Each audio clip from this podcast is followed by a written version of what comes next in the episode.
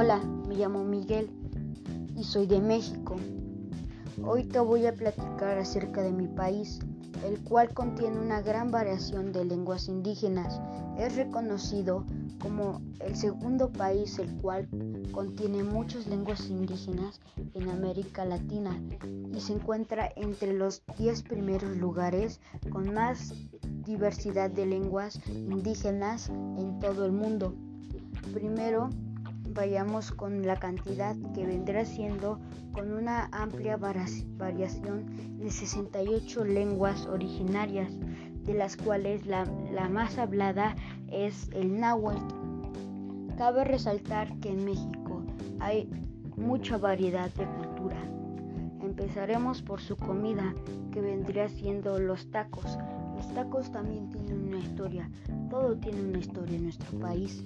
En el antiguo Maya, los guerreros hombres que se encontraban trabajando o luchando cuando tenían hambre les pedían a sus mujeres que les trajeran comida, pero como a veces eran unas distancias largas, estas traían tortillas, las cuales los usaban como cuchara para aportar la comida allí, ya sea frijol, elote, pan.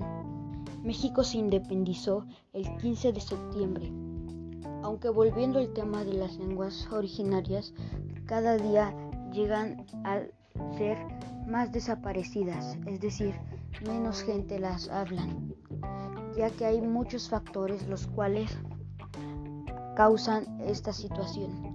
Una de las primeras situaciones es la migración o las mejores oportunidades de trabajo.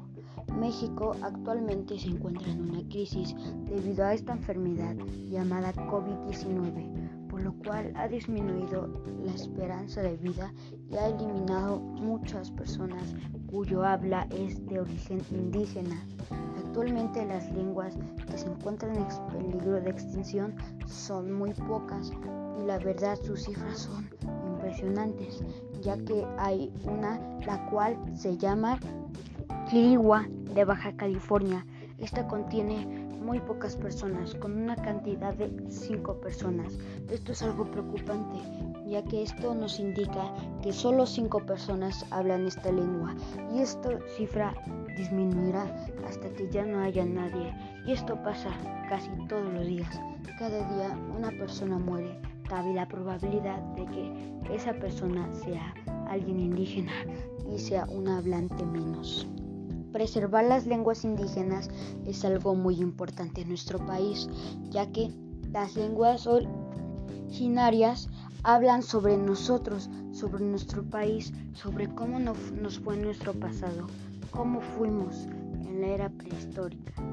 Uno de nuestros países, estados, los cuales tienen una gran variedad de lenguas indígenas, es Chiapas, con una cantidad de 12. Lo sé, parece pequeña, pero no lo es, ya que contiene muchas lenguas, incluidas en, su mayoría el náhuatl.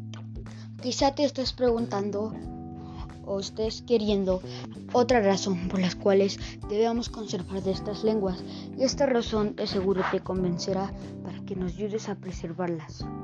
Viene siendo que algunos sitios turísticos, bueno, en su tiempo fueron sitios arqueológicos muy importantes como las pirámides de Chichen Itza, las pirámides del Sol y de la Luna, la ferrería sitios arqueológicos los cuales son antiguos y prehistóricos generalmente contienen reliquias o, o escrituras las cuales vienen en estas lenguas por eso para nosotros es importante preservarlas, ya que quizás se de que en un futuro encontremos un nuevo sitio de esto, el cual no podamos entender su conocimiento o lo que nos trata de decir, debido a que la lengua el cual explicaba esto ya no se encuentra en nuestro mundo. Tú que estás oyendo en este podcast, te voy a pedir un favor. Antes de que te vayas, ayúdanos a preservar nuestras lenguas originarias e indígenas de nuestro hermoso país.